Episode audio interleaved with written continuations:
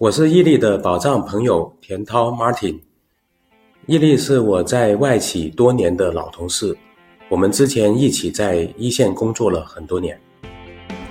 欢迎收听伊利和他的宝藏朋友，这里有人生故事，有职场内幕，有吐槽笑料，核心就是看破说破，一语道破。大家好，我是徐一利。不久前，有人邀请我参加一次论坛，希望我就数字化的主题做一场演讲。我当时诚惶诚恐，因为对数字化这个话题我了解不多。为此，我今天请来了对数字化钻研最深的好朋友田涛 Martin。大家好，那非常荣幸能够跟伊利有一次对话跟聊天。可能大家从 Martin 的口音里听出来了，他应该是南方人。对，我是土生土长广州人。虽然 Martin 是广东人，但是目前是在北京工作。Martin 的人生经验还是蛮丰富的，在中国各个不同的地区都工作过。虽然一直是在人力资源这个职能，但是也横跨了很多的行业。我其实是人力资源工作里面的算是老兵了，今年已经迈入第二十五个年头。我是九八年在中山大学毕业，毕业之后就很荣幸加入到百事可乐，作为当时的人力资源的管培生，更多是负责培训方面的工作。后来就被高露洁中国邀请过去，就从两千年开始就进入了这个所谓的 HR journalist，就是这个人力资源通才的这个工作，就是我们这几年说的 BP。加入之后没多久就认识了伊利。可能现在年轻的朋友对百事可乐和高露洁的印象是，嗯，我知道，也并没有什么了不起。那在当年，这两间都是响当当的名牌公司啊。对的，对的，都是非常顶级的这个美国公司，而且也确实很早就来到中国嘛，然后也为我们在本土培养了很多优秀的人才，特别是在销售跟 marketing 的人才。当时对的就是中国所有的消费者，所以。任何一个产品、一个品牌，甚至一张海报的设计都是非常考究的。那时候人力资源的技术没有现在这么发达，我们是在校园招聘的项目当中同一个小组成员，当时是很辛苦的。校园要去办宣讲会啊，也不像现在这么方便，我们要自己去贴海报，自己去联系老师安排场地。对，所以想起来还是很有一段的这个战斗友谊。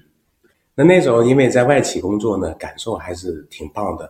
确实，一方面有很好的这个培训的机制，另外一方面呢，我们确实也是，因为也是对人的工作嘛，所以我们在整个行头方面也得像一个所谓的这个职业人。现在说起来很难相信啊，当年我们的人力资源部的大老板是个意大利女士，自己就很有时尚的感觉。对，她也出钱让裁缝替我们每人定做了一套西服。对的，对的，对的。我也负责过很长时间招聘啊，Martin 在这方面经验也很丰富。那时候我们收的简历都还是纸质的，人家真的用一个信封贴了邮票寄过来，然后我们每天拆信都要拆很久。对，我们是没有想过可以用机器、用算法来帮助我们去所谓的筛选候选人、接受候选人，甚至去面试候选人。每天收到大量的信封，然后我们会用标准的手法把信封拆开。一封一封的简历从信封里面抽出来，有手写的，也有打字机打的，用电脑打的是非常少的。照片也是用这个胶水贴上去的，所以拆好分装好之后呢，人工贴上手动的标签，把它分卡。是那时候有很多个篮子嘛？对，in basket，out basket。对对对。现在说起来都好像是古早的电视剧情节一样。对，更有趣的就是我们当年也是没有所谓的投影仪的。真正的投影一份资料到屏幕上或到墙上的时候呢，都是用胶片，通过投影灯的技术投在墙上。胶片很贵，对，所以打印也好，写也好，要特别小心。错了，不像现在，你用那个电脑 PowerPoint 的软件改一改就对 OK 了。每一次的培训或者分享演讲之后，胶片都得用那个宣纸给它隔开。不然第二次用呢，它会全部粘在一起。当你一撕开的时候，所有的字都会模糊掉。那那个年代，我们就会觉得，其实有胶片已经比用手写在白板或者黑板上高级很多了。怀旧性的话题，我们稍微就搁一搁啊。对，马丁后来离开高露洁，又去了一家快消品的公司，然后就加入了当时中国最大的糖果公司箭牌糖果。二零零八年就被马氏巧克力全球收购合并。那我在马氏箭牌一共工作了差不多十一年的时间，也是从这个人力资源的主管，一直做到了中国区的人力资源负责人。一直我们都跟伊利在聊，就说如果一个人力资源的从业者，他在一个企业里面，还是应该有一段的沉淀的时间，因为第一年可能也是刚刚了解公司，第二三年才有可能真正发挥或者真正施展自己的才能。十一年里面的整个经历是非常丰富的。我刚入职的时候是在总部，那时候的工作呢，其实没有把 BP 或者招聘分得那么清楚，基本上就。一脚踢，一个人把 BP 的工作、招聘的工作都做了。然后我第二段经历就会去到销售来做这个销售的 BP。二零零五年就收购了呃佳口中国大大泡泡糖、棒棒糖。那那时候我就参与到整个收并购的项目里面。后来呢，又回到了总部做这个中国区的招聘跟招聘的指导、大的招聘项目的这个制定，还有大的。人才招聘的这个计划，这个叫 staffing。后来我又接手了工厂，然后就一步一步成为中国区的 HR 的这个负责人。Martin 的这个故事是一个循序渐进的、耐心的一步步积累、锤炼自己的人力资源技能，最后走上管理岗位。现在好多年轻人好像都没有这个耐心，都恨不得一步登天也好，鲤鱼跳龙门也好，就是刚刚。我们一直谈到的沉淀跟投入很重要。呃，这近十五年吧，都是互联网的时代。那很多的年轻人可能都一出生就会跟互联网直接挂钩。但是不管哪个年代的从业者或者是职业的这个道路上呢，我一直都认为有几个关键的词是离不开的。第一个就是你的专注，你一定要非常专注，不管你是行业的专注或者职业的专注。第二个呢是认真负责，这两个词听起来感觉有点老土。就算是一个九五后或零零后的非常有潜力或者非常有能力的年轻的从业者，那他也是需要认真负责才能够把工作做好。最后还有个词就是这个承诺感，承诺感就是把事情不管多难，都一定能够把它开个头，或者把它做到某一个阶段、某个目标达成。不一定以成功与失败作为这个衡量啊，有的时候人们就这么说啊，你人生一定要踩在步点上。马丁的就踩准了。基本上，当你离开快消品行业的时候，也是这个行业在中国慢慢就走一种比较平淡，甚至有点呃下坡路的阶段。这时候你踏入了地产行业，对，这个是在当时中国非常兴旺发达、蓬勃向上的一个行业。我当时在。跨国公司工作了十六年，那时候刚好是三十九岁。国内的这个本土的企业不断的崛起，而且真正吸引了很多优秀的跨国公司人才。我当时的思考也有几个：第一个呢，我只在一个行业你或者一个赛道里面工作了十六年，缺乏了整个的这个大局观，跟着跟这种跨行业的视角。那第二个呢，只在外企，也没有在外企以外其他。不同性质的公司工作过，可能是另外一个瓶颈。第三个呢，我一直是在广州，作为人力的从业者，一直都被教育的说，如果你没有，就是我们叫做地域灵灵活性，你是做不了真正的高管的。所以这三个限制呢，就真正也会发生在我的身上。选择了一个比较恰当的时机，那我就决定还是要加入到本土企业。所以当时也是通过很多的这个沟通联系，当然。也有优秀的猎头的这个撮合，我就加入了龙湖。在三十九岁这个年纪，地域变了，行业变了，企业的性性质也变了。对，我想象这将是一个非常巨大的挑战。对，可能过程当中也有很多的困难挫折。基本上所有的朋友们都会问到的：为什么你跨了界还能够一直这个 survive 下来，而且还越做越好？那当年确实在外企这么多年，把基本功打得。非常非常的扎实，就是面对不同的问题呢，都能够非常冷静、非常客观的去面对或者处理。那这个是第一个优势。第二个呢，我一直在快销工作，就是每天会想着消费者需要什么。那这个是典型叫做 marketing 的 sense。过程中因为耳闻不染了太多了，所以就练成了一个人力资源以外的一种，我们怎么去理解一个业务？那我们要找本质的雷同之处或者趋同之处，其实都是为消费者服务。其实不管它的行业的跨界如何。管理上或者从业上的这个点是几乎一模一样的，就是组织本身它的这个结构形态也是大同小异。人才可能会有行业上的差异，但是人才本质它的通用能力百分之九十是一样的。还有就是不同的企业有不同的文化，这个文化呢，我们一定要有很好的这个叫做敏锐度。如果这个文化能够快速的理解并且融入。那对于在跨界里面也是很有帮助。要去融入到跨界或者跨行业里面，最关键的你还是要理解那个行业或者那个企业它的业务的本质，还有它以什么样的这个价值输出来满足，不管是客户或者消费者，把这一点抓抓准了，其他都比较容易去解开。我知道你去了没多久，领导就派给你一个非常艰巨啊、非常 tough 的任务。对我加入龙湖呢，加入三个月，其实有一天领导就跟我说，某一个大的地区市场，也面临很大的业务组织跟人的问题，那明天你就去那里，就不要掉待在集团总部了。那时候的真实的感觉就是非常的 exciting，但是去到新的真正的一线战斗或者工作的市场，感觉就非常不同了。我甚至去了前两天，几乎整个人力资源。团队全部辞职，呃，连这个工资的这个计发发放也是向集团先呃请求救兵来帮做的。当你连工作的这个战友或者伙伴都没有，你一个人要去面对个几百人的一个大的公司，这怎么办？那我当时其实有几个关键点，第一个呢，还是要跟呃总经理老大要跟他先建立好信任，因为这个是最关键的。所以有很多次深度的谈话，一谈就是谈一两个小时。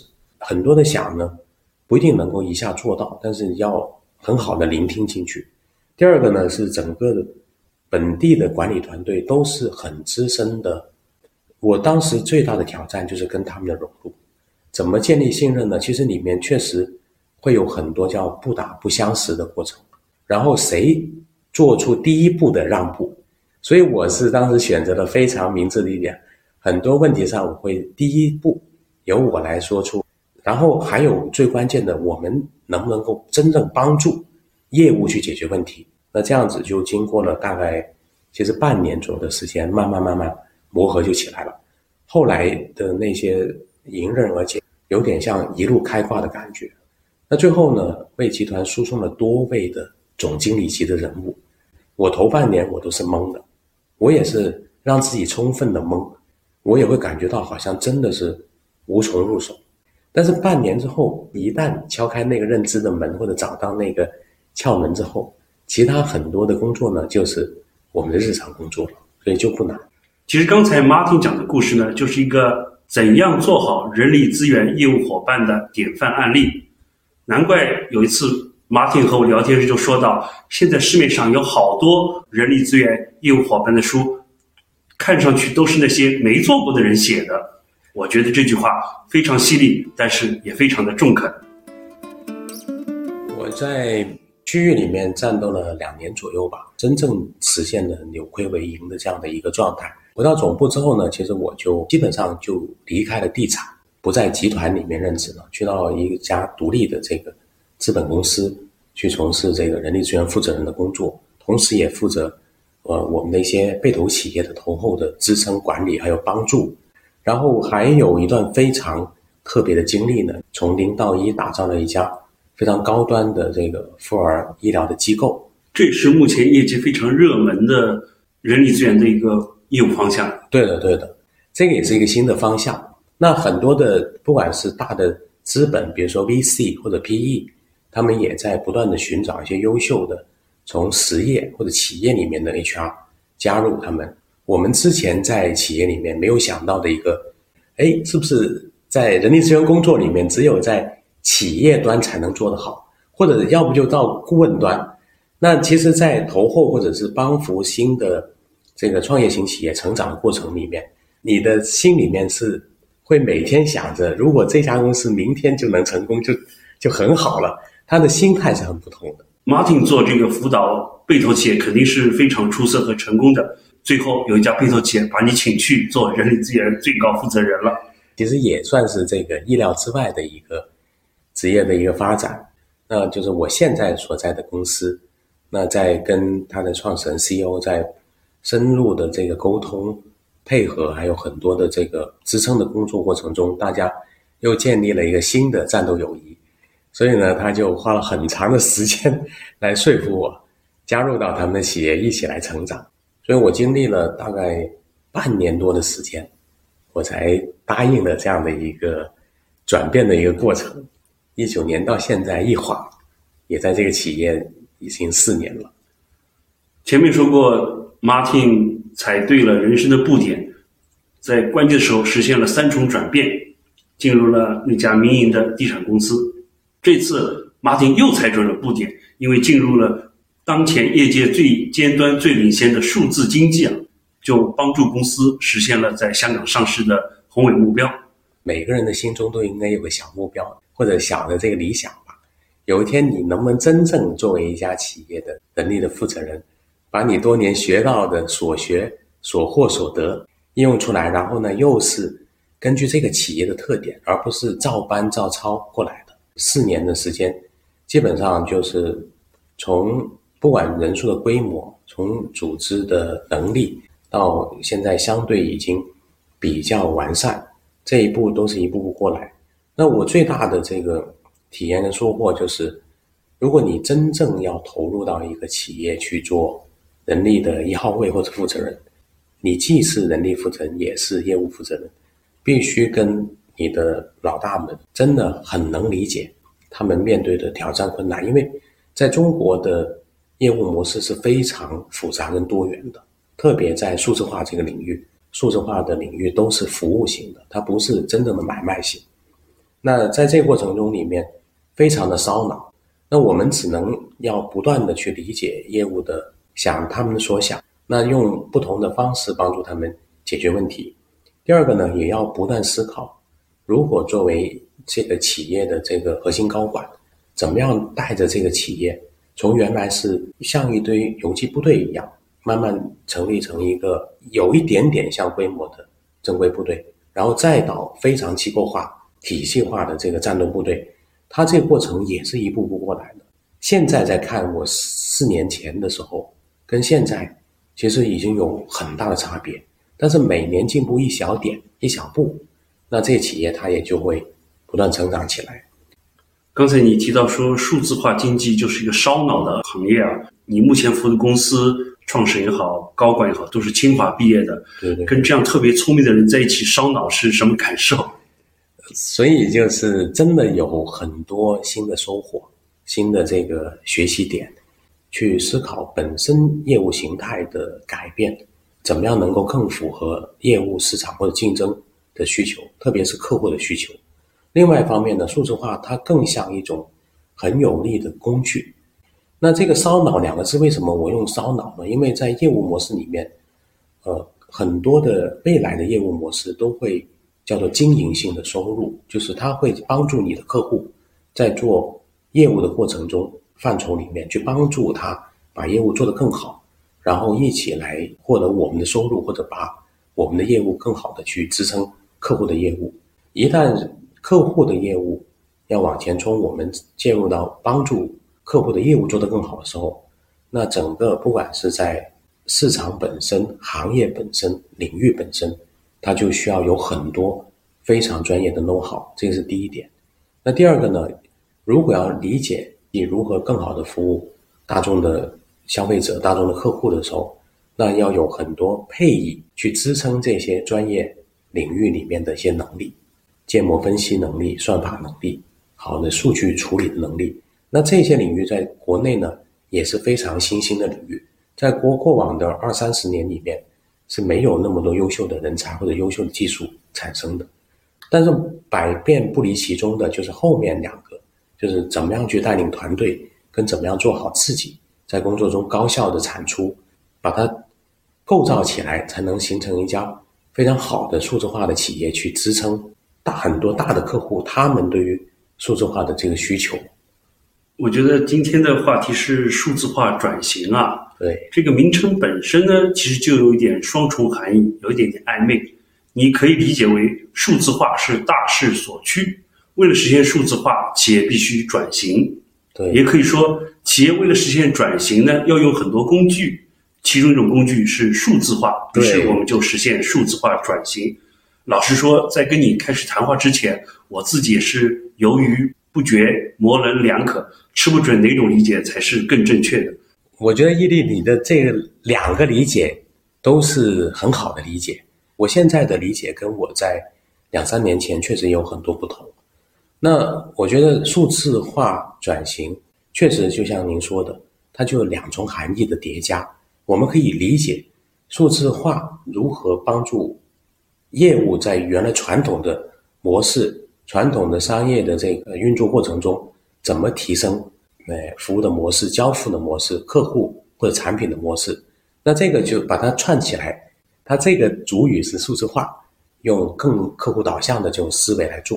那另外呢，如果我们把转型作为主语，数字化作为支撑呢，那我们原来很多的工作都是在线下。那最大的弊端是在于，我们是一个公司，当在企业的规模越大或者成长越快的时候，你的信息隔离或者你在好的内部通用的最佳实践是没有办法得以施展或者展开的。那一定要通过非常好的数字化技术，让它全部呈现在一个非常好的一个流畅的一个数字化空间里面。那我们就可以实现特别棒的，比如说很多优秀的流程能够很好的去打开，很好的去展现出来。那很多好的数据形成我们很好的这个生产力的这个输入的工具。那最关键的是说，大家能够看到在。一年、两年、三年内，所有做的这些事情，因为我们的数字化赋能之后，能够很好的找到里面的最佳实践，原来是根本不可能。数字化转型这五个字，其实这两重意义都很值得我们去思考。人力资源领域一样的，就像我们刚刚一开始聊的话题，二十年前我们只能用人一封一封的简历从信封里面抽出来。然后一封一封信打电话，到现在从简历进来那一刻已经被数字化的手段这个解析，然后自动把它送入到系统里面。后面的这个处理的过程，大量都可以用这个数字化的一些科技手段来帮助去辅助。我的理解是，数字化应该成为推动一种组织变革的很好的工具啊。对对。那我们其实，在过往经验当中发现，很多时候。事实的真相不一定是这样。对对对，很多公司号称用了云端的什么系统，其实你抛开表面往里边一看，发现满不是这么回事儿。然后你发现他只把线下的 HR 系统原封不动搬到网上，所有无效的甚至错误的流程原封不动又上去了。对对，数据孤岛从各个。盘只是到了云端的不同空间而已，对对，并没有实现真正的数字化，对对对，它只是说用数字方法记录原来的线下，对对，这是一种情况，对，还有一种情况是数字化转型项目成为了一个项目本身，而不去考虑它的目的，变成养了一个很大的顾问团队啊，有内部人员，有外部人员，然后每个人都在讨论要把你的所有需求书面的列出来。越详细越好，然后需要一二三级领导都签字批准啊，然后每次修改的话必须经过多高层面的，甚至董事会同意，结果就是旷日持久的项目不断的进行，永远看不到完工的那一天。确实，现在市场上会有很多这样的这种现象存在的。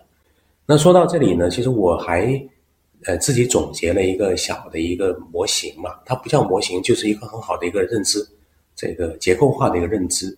在外企的时候呢，我们很喜欢用这一个单词的首字母来做一个模型。结合这几年的这个实战，还有之前的一些经验呢，我就称之为称之为一个 master。master 就是大师、精通、掌握的意思。master 的第一个 M 就是 mindset，就是我们的思维要从传统的模块板块，到转化成我们能够跟业务站在一起去运营经营，这点就已经非常难了。这个跟有没有数字化的技术科技，或者有没有 AI 云的技术，已经是无关的。第二个呢，这个 A 就是我们的说的 approach，越 functional 的工作，越职能化的工作，可能业务端或者企业端他们越不能理解。我们原来很传统，一定要设计一个非常完美的 program 的这种 approach，变成是业务一样，小步快跑，短平快，能够解决多少解决多少。但是在一定的阶段，又把它呃归纳起来，总结下来，又形成一种很强有力的这种作战方法。所以这有了 mindset，就要有 approach。呃，S 呢，就是我们叫做 scenario，就场景。原来的人力资源工作，不管是我们传统经典的六大模块或者三支柱，它都是非常的模块化跟职能化的。为了配合业务打仗，我们一定要把原来这种模块变成了一个很灵活的场景。这一点上我特别有同感。我就说，医院很多时候分什么内科、外科、心内科什么什么科，这就像我们人力资源的六大板块或者三支柱一样。对。救治不是这样场景，病人救治就三种，一种叫急诊，就是马上要出问题，你得赶紧救；一个叫门诊，就是说有点不舒服，但是你给我看一看，我说稍微可以等一下。还有一种其实就是保健，就是他并没有问题，但是他希望知道说我会不会有问题。如果按这个思路去按场景式来针对病人，反而能够提供最好的服务。其实人力资源也可以受这个思路影响。没错。业务部门来，其实也是有的是心急火燎，你不要再跟我讲什么战略啊、规划这种，你马上给我解决这个招人也好，什么对对对。有些是说，嗯，对，呃，我们有一点时间，我们可以做一些计划，但是还是比较急迫。还有些是说，真的，我们要考虑要开第二个厂的，应该开在哪呢？人才供给跟上，这没错没错，长期的问题。但我们现在的六大板块三支柱其实不支持这样的场景式业务反应。对我们呃，用一个最经典的案例，就招聘来说。那招聘呢，如果按原来一个人招到之后，他肯定招聘团队弄进来之后，所谓的用工 ER 团队办入职，培训团队给他做什么培训，然后 BP 什么的，就是因为四个团队去服务一个人。但是这个同事呢，他不应该感觉到有四个人在不同的在跟他支撑，所以用了。整个线上化的流程之后，入职那一刻到通过试用期，他已经非常无感了。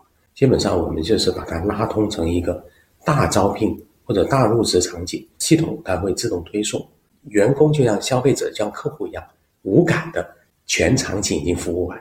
我想这就是数字化转型的一个真谛，要用用户思维为导向来重组你原来的服务流程。对的，对的。那 master 模型，你讲的前三部分 MAS，我很好奇，接下来三部分是？对，接下来的呃第四个是 T 嘛，T 就是 technology 了，SaaS 云服务等等等等，其实或者 AI 最新的人工各种的对话智能等等，我们可以回想在如果七八年前也不可能有，慢慢慢慢这些云端的服务也好，AI 的服务或者自然语言交付，像小的机器人提醒啊这些服务也是近这五六年才开始有的。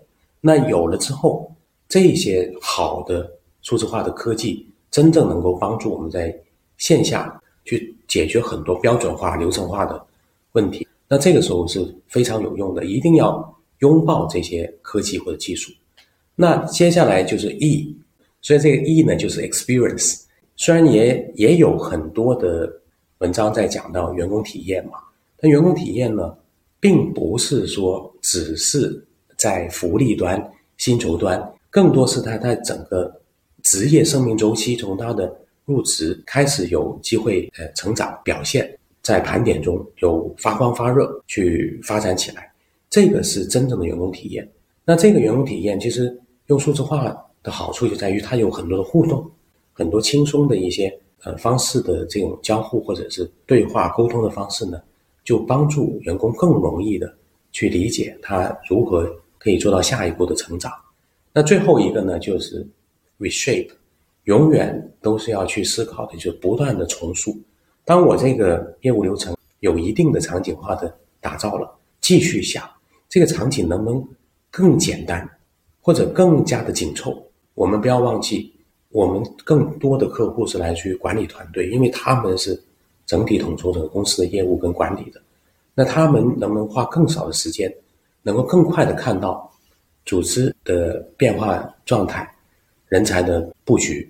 那这样子，这个 reshape 不断的重塑这个流程，就保持着我们在不断的以这个突破性的思维跟创新思维去思考。这个 master 呢，其实真的也是想了很久很久，结合实战，当然也结合了很多在美国或者西方的好的实践跟好的一些文献。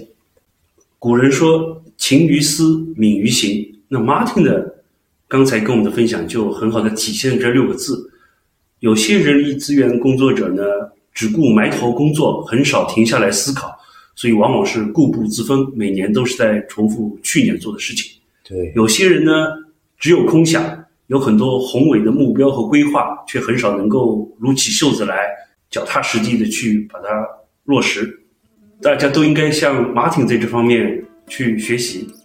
我们刚才讲了很多数字化转型，基本上都是可以用人机互动或者直接机器人、人工智能做的工作，就交给他们去做。对，那这样的话，人去干什么呢？这个是非常好的问题。未来很多的工作都没有人的这个参与的程度或者参与的这个机会了，也得一分为二来看。确实，很多标准化或者执行化的工作，未来。会被一些高科技或者数字化的技术去取代，这个是大势所趋，也会造成了周而复始的工作，有可能真的机器可以代替人做什么呢？真的这是一个非常 非常考验的问题。那我我的思考是这样的，我们还是以人力资源为例嘛。一方面呢，我觉得很多的技术跟很多的应用呢，第一个的设计还是要人来思考，还是得用人来去驱动。你所有的技术还是要用人脑来去实践思考，然后不断的复盘去做出来。第二个呢是说，如果有很多非常这个标准化、流程化的工作，能不能用技术来帮助实现？我们的人从几百人到千人规模了，那我负责的后勤内部管理的同事还是两个人，那就意味着其实我的人效是翻了一倍。那这两位同事。那他们的时间更多，就要花在了去理解员工在办每一个过程中，他们诉求在哪里，我们以什么样更高效的方式去满足或者去预判他的诉求，他在每个阶段做的这个工作的产出就会有很大的不同。我一直都希望倡导的一点就是说，借助了好的数字化科技技术之后，那原来团队如果因为是绩效啊，表现不行，那该该优化优化嘛。那如果是真正好的同事，未来的发展，第一个就是他的工作的深入程度或者工作的层次会不断不断的提升。但是他很多原来传统的手头工作就可以由这个计算机也好，或者是数字化技术去帮取代。它更多还是做去引导、思考、预判的工作。不管 BP 也好，OD 也好，它其实只是一种技能而已。同事们应该在不同的场景底下，应该都会掌握，然后呢，更多的时间会花在与团队与人员之间的互动。那未来能不能够，我们真的很多的标准化工作，利用数字化这么好的科技，把它去一步一步来帮助我们赋能？它其实既是工具，也是一种转型的风向标。人与人面对面的交互是机器都不能取代的。而且这种有温度、有有感知的交流，它反而会反哺我们在数字化里面应该，比如说哪些维度做更好的预判分析。那这种感知是有了数字化技术之后，可以给我们打开更广的天空。小伙伴们，我觉得也不应该太过的顾虑，因为只要你在过程里面掌握了好的这个技能，它的这种客户导向跟这种产品思维的这种。mindset change 改变呢，其实是必不可少的。给大家打一剂强强心剂。当我们回到很激烈的这个竞争态势啊，或者各种的新兴的产品业务发展的过程里面，人力资源一定会起到非常关键的这个支撑作用或者陪伴作用。Martin 讲的，我稍微总结一下，就是有两类工作呢，人反而是会有持续的竞争力，甚至会。在数字化技术的支撑下做得更好的，一类就是提供思考框架的工作。人工智能或者电脑可以做很好的数据采集和分析以后的报告的工作，对但是它应该采集什么数据，分析什么数据，没错怎么用这个思考框架，只能由人来做。对对这是第一。第二个就是真的需要情感互动和关怀的工作。当我们事务性工作减少了，我们能有更多的时间去跟我们的外部客户、内部合作伙伴，甚至员工做更多的对一对一的人工交流。对而这个呢，是电脑很少取代的。你得在你自己本领域有很强的技能的这个获取跟积累。那另外一方面呢，也得想我有没有一些更广的一些技能的这这个积累，特别是未来面对更多的数字化应用的时候，我怎么去设计一个分析架构，或者一个现在很流行讲的什么人力资本分析那些，分析出来的这个点对于业务或者对于团队对于能力有哪些的支撑跟帮助？这个过程里面也是只能一步一个脚印在思考。当你有些分析如果是真的非常有一个叫啊哈的一下的这个触动的时候，那可能真的对业务就会有一个爆发性的一个帮助在里面。还有很多很有趣、很好玩的东西，因为有了数字化的科技帮助我们赋能了常规标准化的工作以外，我们更多应该是释放自己，去勇于更加积极的去思考。那你如何用好这个数字化科技？它本身也是一门新的技能。也就是说，数字化会逼迫我们进行转型，对走出我们原来习惯的我，蜕变成一个不一样的，但是很有可能是更好的我。更好的自己，对对，古语说“英雄不问出处”，不过你但凡有点社会经验，都知道出处还是很重要的。有很多职能部门、业务部门，其实对你学过的专业有很高的要求。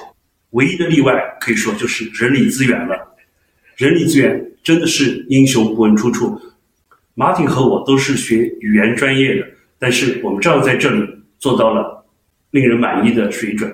那我想今天跟 Martin 交流，也给大家可以带来一份信心，就是只要我们努力，只要我们保持不断的前瞻性的思考，都可以在专业领域中打出一份自己的天地。